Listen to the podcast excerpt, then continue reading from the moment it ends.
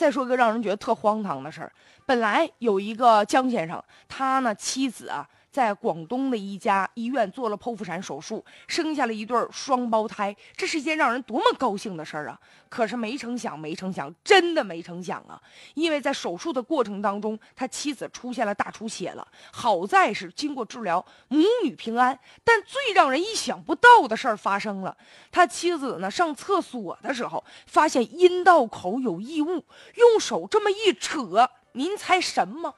居然是一团纱布。就呼啦的从这阴道口上给就给拽出来了。现在和医院沟通了，要求医院进行赔偿，至今也没能有一个结果。就找到医院就问呢，说怎么可能有这样的事儿呢？医院的解释，您能想到吗？反正我没想到这理由太逗了。他们说呢，是因为医生因为心情不好，所以把纱布忘在了患者的阴道内。因为心情不好，你能不闹吗？这是在阴道口啊被发现，然后让人患者自个儿拽出来了。如果说这纱布要落在肚子里没发现，怎么办？让我想起了一句俗话，简直就是暖水瓶里翻跟头。胡闹啊！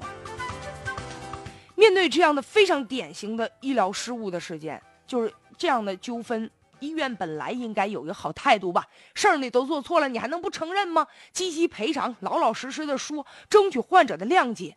但是现在这个医院不但不承认，反而呢火上浇油，反而说是人家心情不好。那如果要照这个理由的话，每个人心情不好都可以做这样的事儿吗？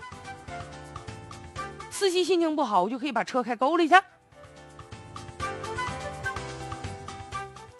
大家都知道，手术当中的器械、纱布啊、针呐这些东西，手术之后必须揪出来呀。不是原来就有这么一假新闻，假的啊，就一笑话，说有一个人，就是手术了之后，突然间有一天发现肚子嗡嗡嗡直震扭啊，发现肚子里有动静，怎么着了？说这大夫忘了把手机忘到肚子里了。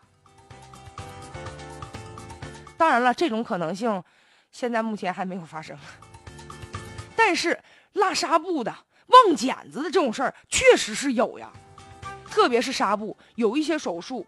因为呢，流血的量比较大，出血量比较大，为了吸收血液，然后呢，这个纱布呢就是最好的这个吸收的了。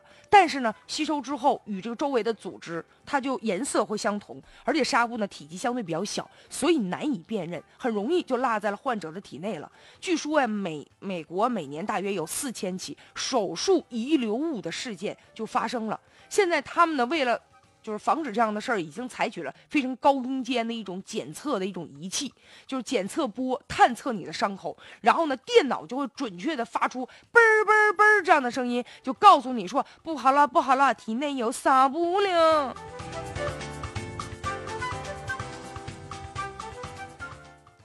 现在呢，这个江先生说了，他妻子啊，他很担心他妻子会不会产后抑郁。你想，谁把纱布落自己肚子里？谁能不抑郁呢？他们要求医医院说就赔偿一万块钱以内，但是人家这家属不干呢，说一万块钱你觉得这事儿就能了吗？你想的有点太容易了吧？双方现在只好走法律的程序了，让法院判呗，该赔多少钱赔多少钱。但是现在这个事儿不仅仅是赔钱的这个问题，就对于这样的医生，对于这样如此糊涂的医生，对于这种心情不好的医生，他今后还适合当医生吗？是不是应该吊销他的这个从业的资格证呢？手术室不是菜市场，如果你心情真的不好，那赶紧就回家，你该干嘛干嘛去吧。